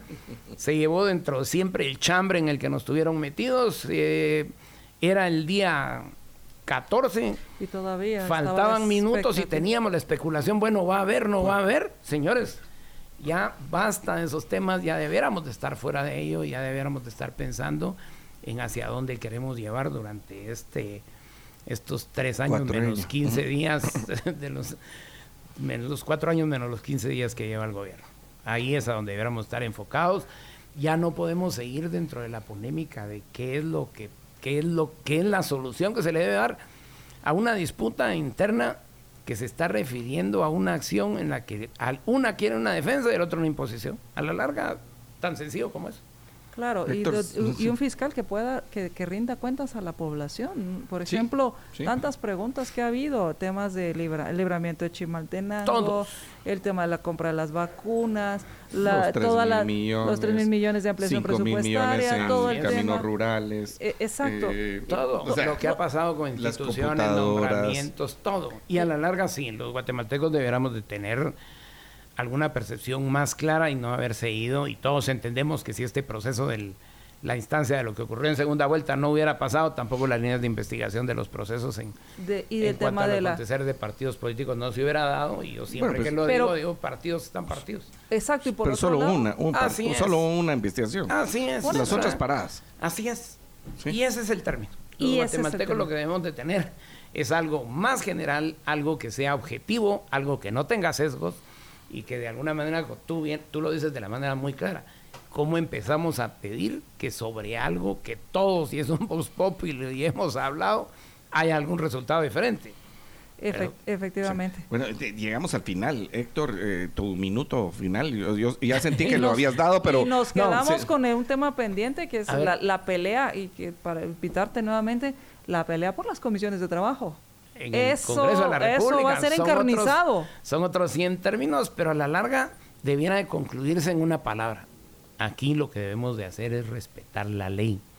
Y miren, la ley pone claro los temas para el Congreso, para los términos de manejo con la fiscal, para la presidencia de la República. Y, y lo que debiéramos de seguir defendiendo es el Estado republicano de este país. Y en un ámbito como ese, el que tú mencionabas, que es... Eh, qué va a pasar con las comisiones en el Congreso de la República. Miren, han sido, son 38 que son de carácter ordinario y el Congreso puede venir y crear extraordinarias en algunos casos y en las legislaturas anteriores. Miren, a tal no se le cree, creémosle una, pues, y hagamos la, la, de lápiz. Y entonces empezamos a ver cuál es. Y los guatemaltecos no podemos seguir sobre eso. Nosotros debemos de ser respetuosos de la ley y empezar a generar, no voy a repetir tres palabras, pero sí dar certeza sobre lo que estamos haciendo. Confianza, credibilidad y certeza. No, al revés. Sí, confianza, credibilidad, confianza, credibilidad y certeza. pero mira, Un buen eh, término de manejo para que los guatemaltecos podamos vivir bien. Y eh, eso tiene que ver con el respeto a la ley, aunque no nos guste esa ley actual. En todo caso, la tendremos que reformar después, que no es una, son varias, ¿sí? O sea, la ley orgánica, uh, la ley electoral, la ley orgánica del legislativo, la ley orgánica del Ministerio Público, la de contrataciones, la de, dije la ley electoral, ¿sí? La de uh, eh, delincuencia organizada, etcétera todas reformas de 2016. Así todas reformas de 2016. Por eso es importante lo que sucede en el Congreso. Los términos son constitucionales y deberán de seguir siendo eso. Muchísimas gracias, Héctor. A ustedes muchas gracias. Muchas gracias.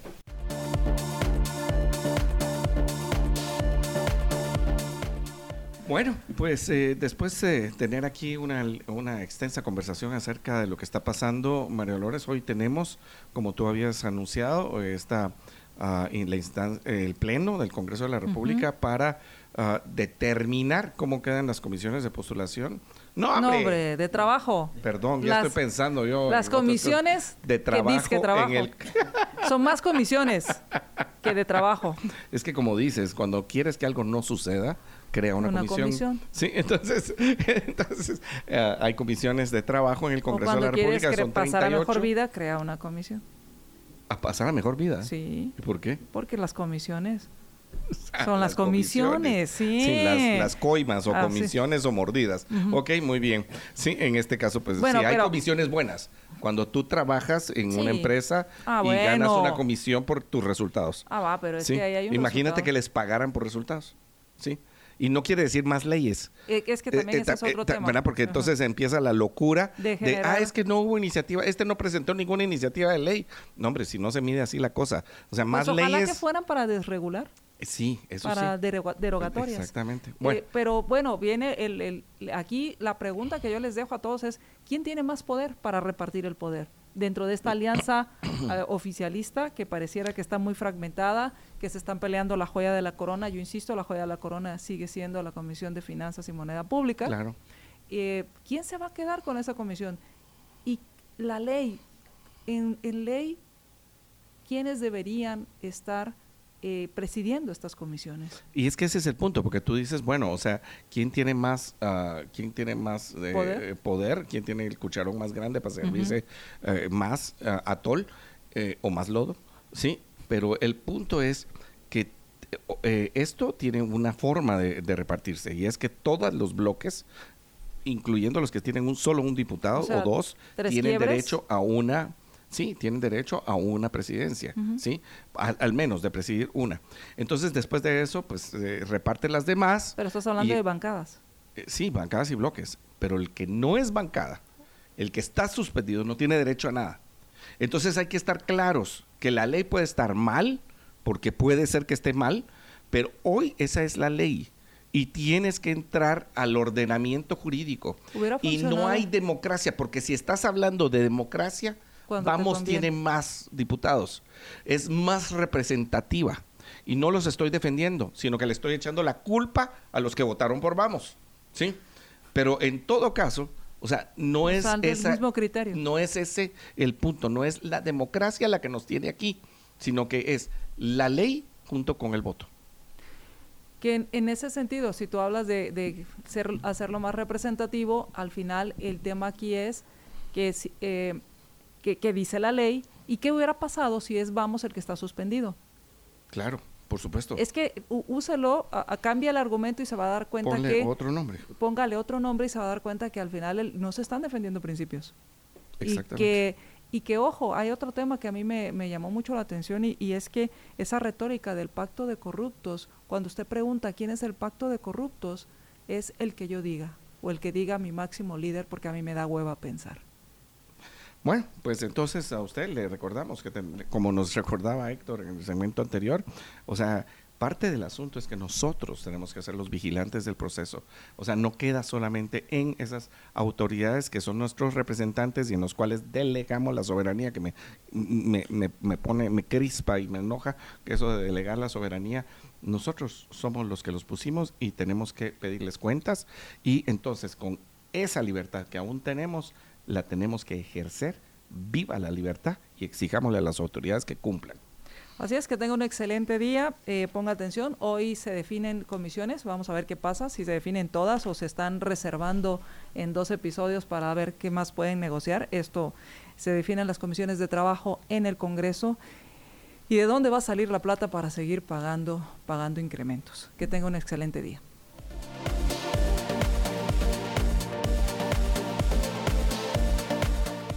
Libercast presentó una producción de Libertópolis. Recuerda suscribirte y dejarnos cinco estrellas para que continuemos trabajando en producir más podcasts de tu interés. Libertópolis.